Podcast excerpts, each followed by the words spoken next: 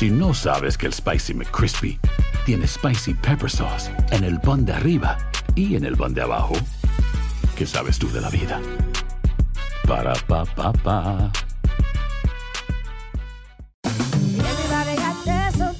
La venta para amigos y familiares de JCPenney está de vuelta. Desde lunes ahorra 30% extra en artículos por toda la tienda. Esos son ahorros adicionales por encima de nuestros precios bajos. Dile a tus amigos, ven con tu familia y ahorren en grande. No olvides, ya se acerca el Día de las Madres. Y tenemos todo lo que mamá quiere: joyería, belleza, salón y tarjetas de regalo. JCPenney, vale la pena. Cupón válido del 29 de abril al 5 de mayo en selección de estilos. Aplican exclusiones. Detalles en la tienda jcp.com. Boost Mobile tiene una gran oferta para que aproveches tu reembolso de impuestos al máximo y te mantengas conectado. Al cambiarte a Boost, recibe un 50% de descuento en tu primer mes de datos ilimitados. O, con un plan ilimitado de 40 dólares, llévate un Samsung Galaxy A15 5G por $39.99. Obtén los mejores teléfonos en las redes 5G más grandes del país. Con Boost Mobile, cambiarse es fácil. Solo visita boostmobile.com. Boost Mobile, sin miedo al éxito. Para clientes nuevos y solamente en línea, requiere AroPay. 50% de descuento en el primer mes requiere un plan de 25 dólares al mes. Aplican otras restricciones. Visita ¿Quieres regalar más que flores este Día de las Madres? The Home Depot te da una idea. Pasa más tiempo con mamá plantando flores coloridas, con macetas y tierra de primera calidad para realzar su jardín. Así sentirá que es su día todos los días. Llévate tierra para macetas Bigoro por solo $8.97 y crece plantas fuertes y saludables dentro y fuera de casa. Recoge en tienda y sigue cultivando más momentos con mamá en The Home Depot. Haces más, logras más. Más detalles en homedepot.com diagonal delivery. Euforia Podcast presenta Epicentro con el periodista León Krause.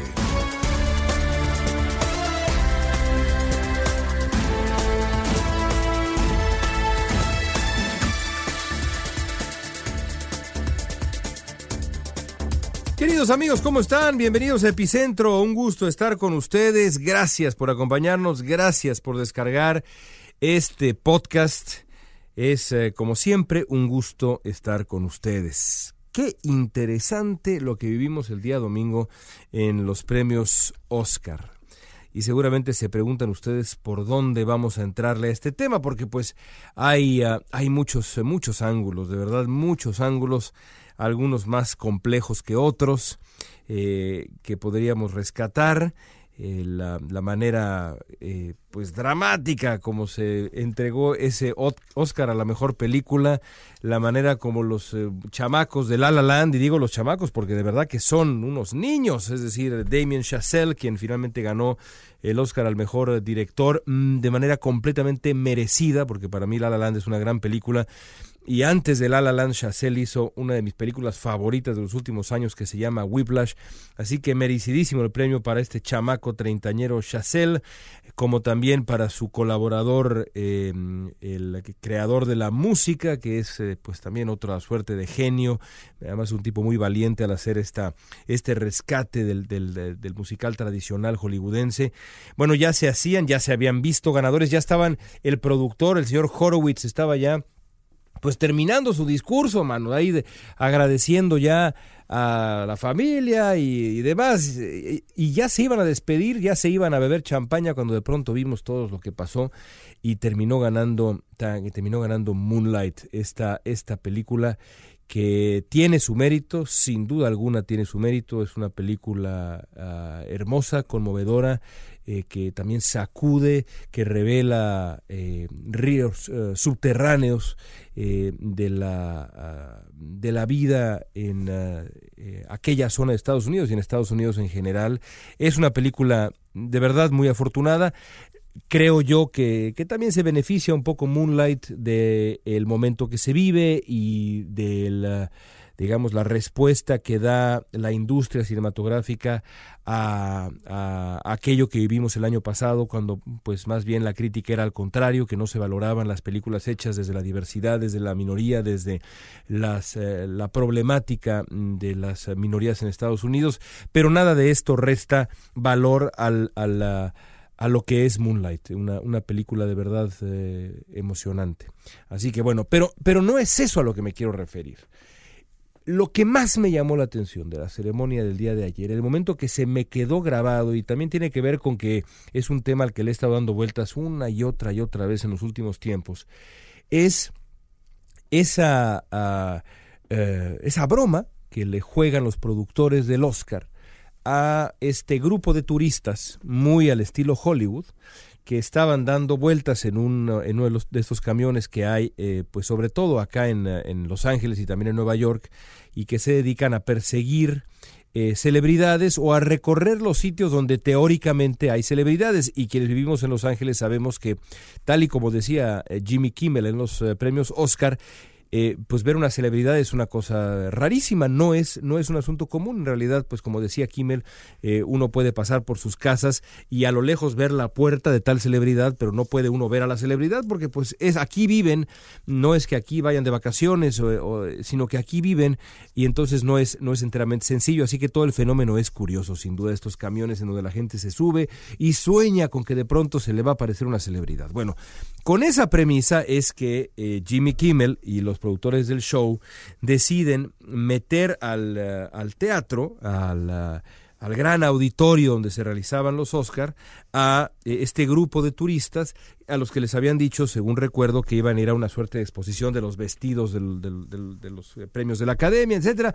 De pronto se abren las puertas y en lo que debería haber sido el shock de shocks, se encuentran frente a millones y millones y millones y millones de personas, porque cuánta, cuánto eh, eh, habrá estado en los cientos de millones la audiencia de los de los Oscars, no sé exactamente, pero me imagino que en el mundo, pues por lo menos cientos de millones, eh, imagino yo, em, estaban viendo en ese momento los premios Oscar, los premios de la Academia. Bueno, entonces entran los turistas, ustedes lo vieron lo mismo que yo, y frente a ellos está, pues, el Olimpo el Olimpo moderno, porque lo cierto es que los actores y las actrices y el mundo del cine, del espectáculo, es el Olimpo moderno. Tan es el Olimpo moderno que ya produjo este, este Olimpo, o digamos su lado más eh, eh, negativo, más oscuro, ya produjo un presidente de Estados Unidos, que está justamente ahora en la Casa Blanca haciendo de las suyas. Bueno, la civilización del espectáculo, como diría Mario Vargas Llosa, en pleno.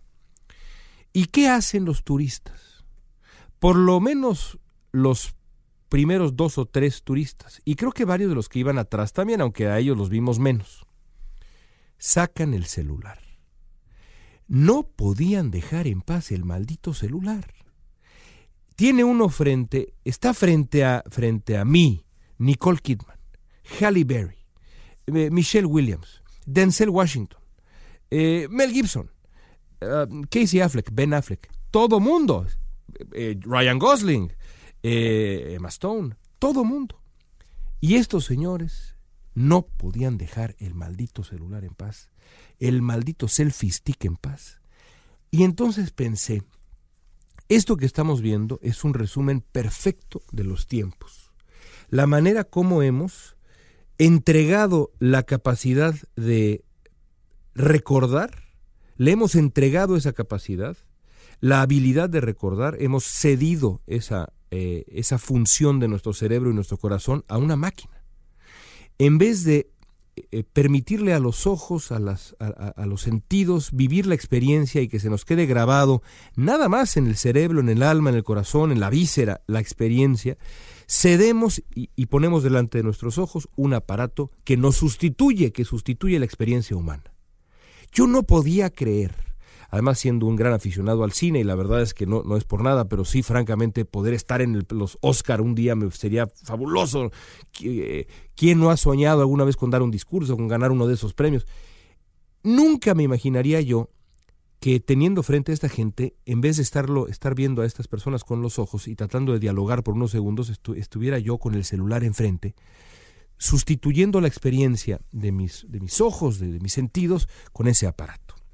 Y me hizo pensar en una entrevista que, que leí hace también varios días, y a veces así ocurren las cosas, se dan las coincidencias más, eh, pues digamos, curiosas, eh, con un autor, un tipo al que yo ya había leído antes, que se llama Yuval Harari, que acaba de publicar un libro que se llama Homo Deus, una historia breve del mañana. El eh, hombre Dios, ¿no? A Brief History of Tomorrow se llama el libro de este hombre, Yuval Harari.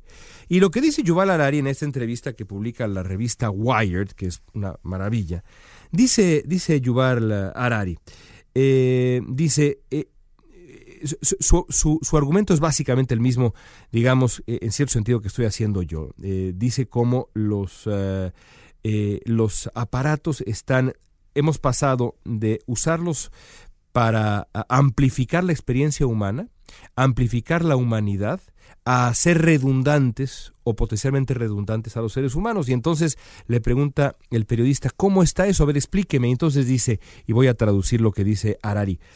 Eh, piensen ustedes en Google Maps o en Waze. Por un lado, amplifican la habilidad humana. Eres, eh, eh, tienes ahora la habilidad de llegar a tu destino más rápido y de manera más sencilla.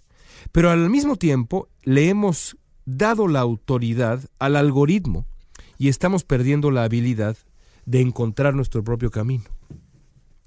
¿Qué, ¿Qué, quiere decir esto? le pregunta el periodista, para el Homo sapiens, esta dinámica. Y contesta Harari, nos estamos volviendo menos importantes, quizá irrelevantes.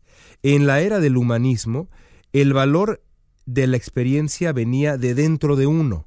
En la era de la información, de Big Data, de la, información, el, el, sentido de la humanidad está generado desde el, el, sistema de procesamiento externo de la información. Vas a un restaurante y tienes un platillo precioso frente a ti, delicioso, y lo que haces no es disfrutarlo y quedártelo para ti, sino tomar una fotografía con tu teléfono y subirlo a Facebook para ver cuántos likes le ponen tus amigos, entre comillas. Si no compartes la experiencia, dice este hombre, es como si la experiencia no fuera parte del sistema de procesamiento de datos del mundo y por lo tanto no tuviera un sentido. A mí me parece increíblemente provocador, revelador, y me parece que encaja perfecto con esto que vimos en los premios Oscar, con, sobre todo esta pareja, que, bueno, tiene que de pronto decirle Jimmy Kimmel a, la, mujer de los dos, eh, le dice, oye, luego esto lo puedes ver en video, ¿eh? es decir, estás en los premios Oscar, no tienes que estar grabando todo, baja tu telefonito. Eh, creo que la reflexión ahí queda, porque de verdad nos sirve para, para pensar cuál es nuestra relación con nuestra propia vida. Eh, piensen cuántas veces ustedes han estado en un concierto y en vez de estar viendo y abrazando a la pareja, besando a la pareja, brincando con un amigo, una amiga, eh, saludando a los de enfrente, están ustedes clavados con el teléfono. Y yo me pregunto, y de hecho le hice esta pregunta a mi esposa cuando fuimos a un concierto hace no mucho tiempo, ¿cuántas veces hemos vuelto a ver ese maldito video de Coldplay? ¿Cuántas veces dices, a ver, a ver, mi amor, conéctate la tele y el AirPlay y vamos a ver el video que grabaste horroroso y todo este, ¿no? tembloroso en Coldplay. Nunca, nunca, nunca. Es más, yo me atrevo a decir que vemos ahora menos nuestras fotos de lo que las veíamos antes. los, en la casa de mis abuelos, el, álbum de mi infancia, la infancia de mi prima, de eh, la boda de mis abuelos, estaban desgastados, las fotografías se caían. ¿Cuándo fue la última vez que ustedes se pusieron de verdad a revisar y a ver las 25 mil fotografías que tienen desde que nació su primer hijo? O las 23 mil fotografías de su boda, digitales todas. Si me dicen, las vemos con la misma frecuencia con las que veíamos, con la que veíamos las fotografías de, nuestra infancia, en, nuestros, eh, en nuestro conjunto de, de, eh, de, tomos donde estaban guardadas las fotos, ¿no? el álbum de aquel, de aquel, no les creo. No les creo. Y entonces no solamente degradamos nuestra experiencia al estar frente al suceso, sino que además nos engañamos, creo yo, vendiéndonos la idea de que estamos guardando algo para la posteridad cuando en realidad está nada más ahí en la nube, en el éter. Y rara vez regresamos a ello. Rara vez regresamos a ello. Es más probable que le hagamos un álbum al niño cuando tomábamos fotografías y cada una era valiosa porque cada una e, e incluía la posibilidad del error, de que la foto saliera mal. Ahora no hay la posibilidad del error. Ahora cada todas las fotos van a salir perfectas, porque no, a ver otra vez, otra vez, ponte otra vez. No, a ver, es que no me gustó, a ver, déjame verla. Ahí salió borrosa, déjame me pongo así de ladito. Es decir, no hay posibilidad del error. Y por lo tanto la experiencia es una experiencia falsa, porque la experiencia humana arraiga en la falibilidad, en eh, la posibilidad de cometer un error. Porque si uno no aprende del error, pues no aprende, no, no, no, no vive en el fondo. En fin, ahí está esa reflexión.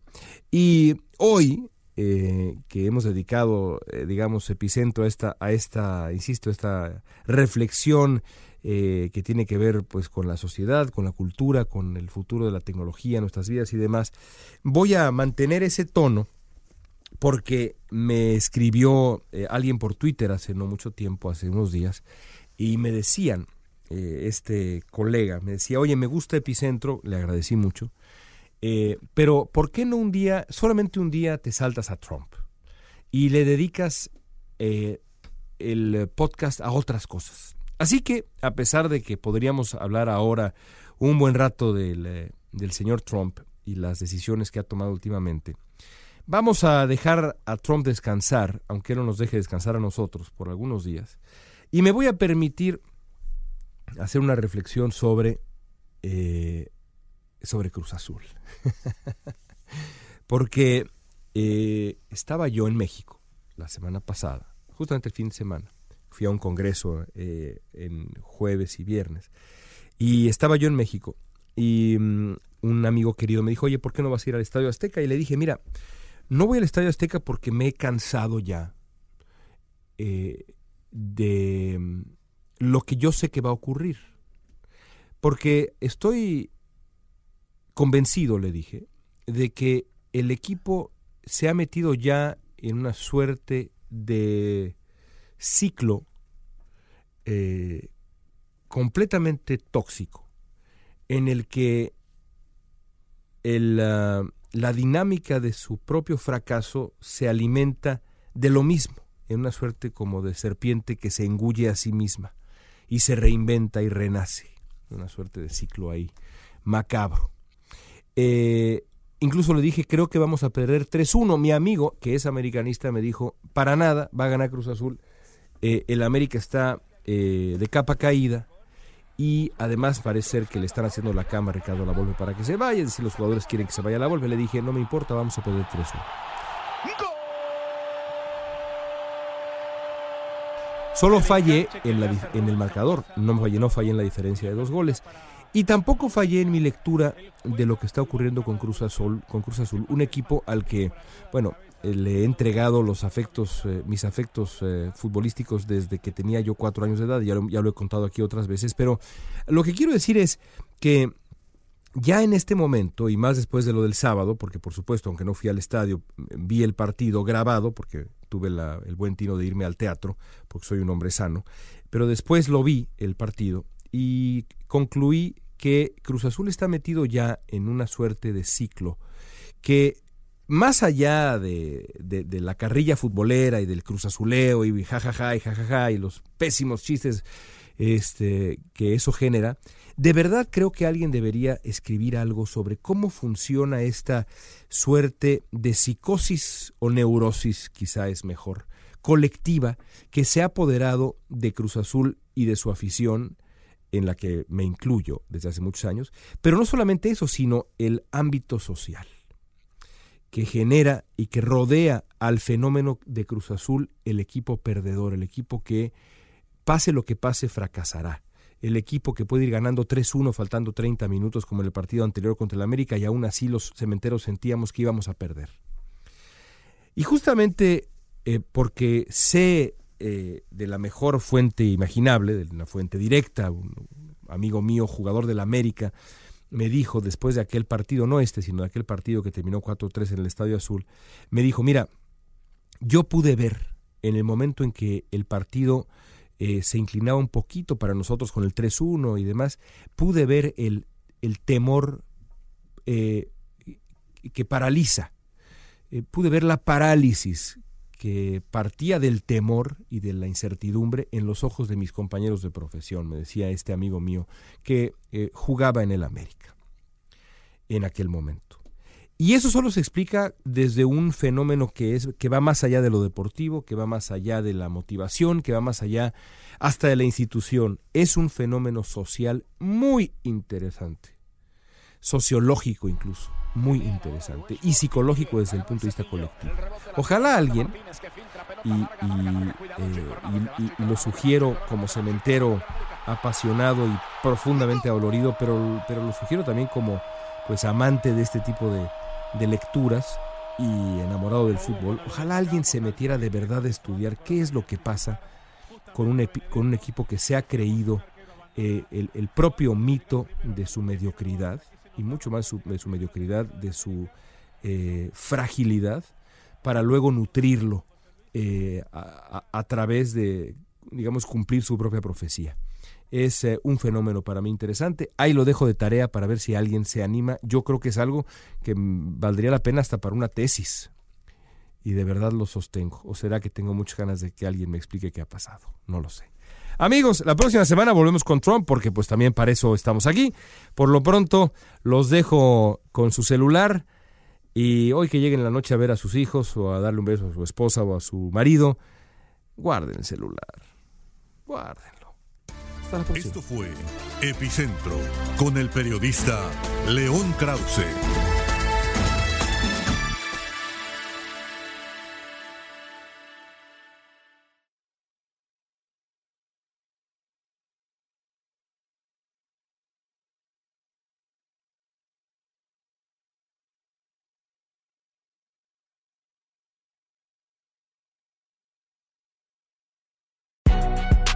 Si no sabes que el Spicy McCrispy tiene Spicy Pepper Sauce en el pan de arriba y en el pan de abajo, ¿qué sabes tú de la vida? Para, pa, pa, pa. Ahorra más en JCPenney, más tu oportunidad de conocer a Shaquille O'Neal. Este sábado 4 de mayo todos ganan durante la entrega de cupones de 10, 50 o hasta 100 dólares, solo en la tienda mientras duren. De 11 a.m. a 1 p.m., los miembros de JCPenney Rewards tendrán una oportunidad exclusiva de encestar para conocer a Shaq. Habla con un asociado en la tienda o visita jcp.com y conoce más sobre la jugada. JCPenney, vale la pena. Cupón válido el 4 de mayo en selección de estilos. Entrega de cupones solo en la tienda para mayores de 18 años. Boost Mobile tiene una gran oferta para que aproveches tu reembolso de impuestos al máximo y te mantengas conectado. Al cambiarte a Boost, recibe un 50% de descuento en tu primer mes de datos ilimitados. O, con un plan ilimitado de 40 dólares, llévate un Samsung Galaxy A15 5G por $39.99. Obtén los mejores teléfonos en las redes 5G más grandes del país. Con Boost Mobile, cambiarse es fácil. Solo visita boostmobile.com. Boost Mobile, sin miedo al éxito. Para clientes nuevos y solamente en línea, requiere AroPay. 50% de descuento en el primer mes requiere un plan de 25 dólares al mes. Aplican otras restricciones. Visita Boost Mobile para detalles. ¿Quieres regalar más que flores este Día de las Madres? The Home Depot te da una idea. Pasa más tiempo con mamá plantando flores coloridas, con macetas y tierra de primera calidad para realzar su jardín. Así sentirá que es su día todos los días. Llévate tierra para macetas Bigoro por solo $8.97 y crece plantas fuertes y saludables dentro y fuera de casa. Recoge en tienda y sigue cultivando más momentos con mamá en The Home Depot. Haces más, logras más. Más detalles en homedepot.com diagonal delivery.